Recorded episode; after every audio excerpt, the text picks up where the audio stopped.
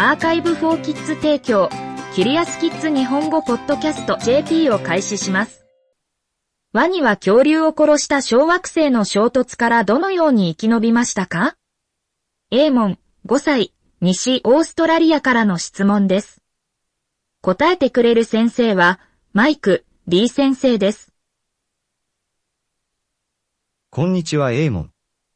これは素晴らしい質問であり、多くの科学者が尋ねてきました。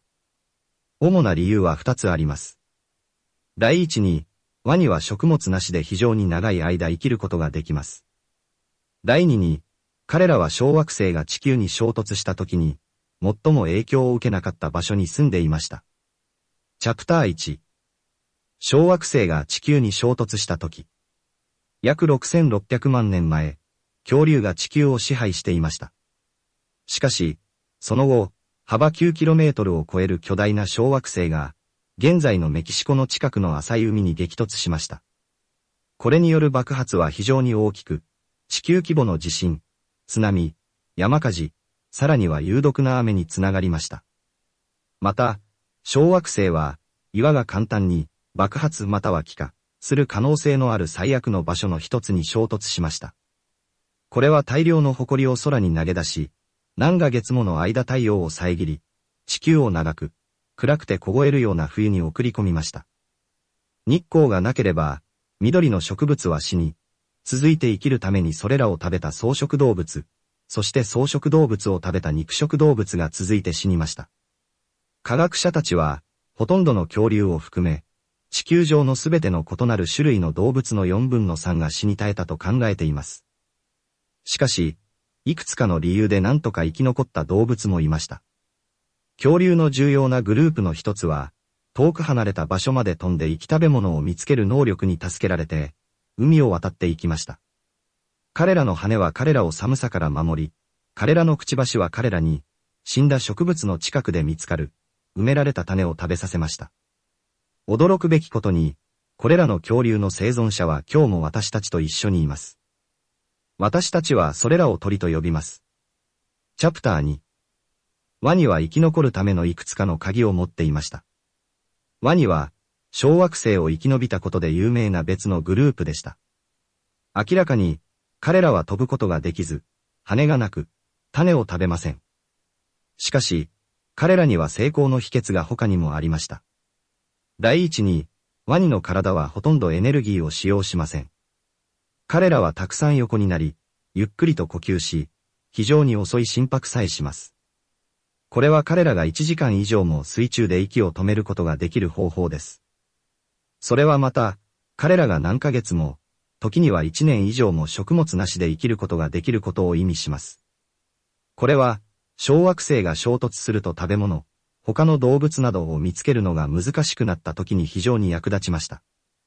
一方、恐竜は一般的に活動的でした。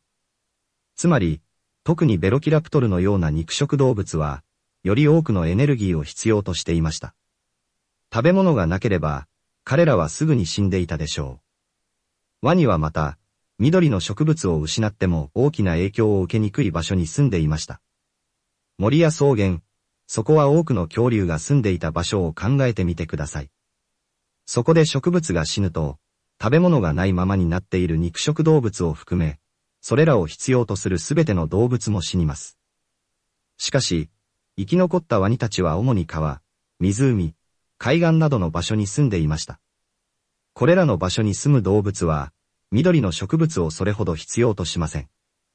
死んだ植物や動物の死体は周囲の土地から洗い流され、小さな生き物に食べられ、その後、ワニを含む大きな生き物に食べられます。そのため、陸地に生息する恐竜とは異なり、川のワニは、緑の植物が死んだ直後に植えて死ぬことがなかったのでしょう。チャプター3。私たちの哺乳類の祖先も生き残った。同様の理由は、人間の祖先が小惑星の衝突を生き延びた理由を説明するのに役立ちます。これらは恐竜の時代の終わり近くに住んでいた小さな哺乳類であり、最終的には現在の人間を含むすべての異なる種類の哺乳類を生み出しました。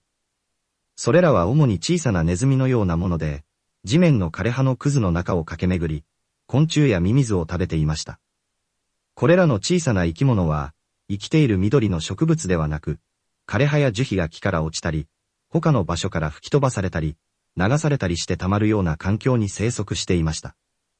ですから、ワニと同様に、私たちの小さな祖先は、生きている植物に大きく依存していなかったという理由もあり、小惑星衝突の被害を生き延びました。そして素晴らしいことがあります。小さな祖先たちが持っていた幸運なサバイバルスキルのおかげで、あなたと私が今日ここにいるのです。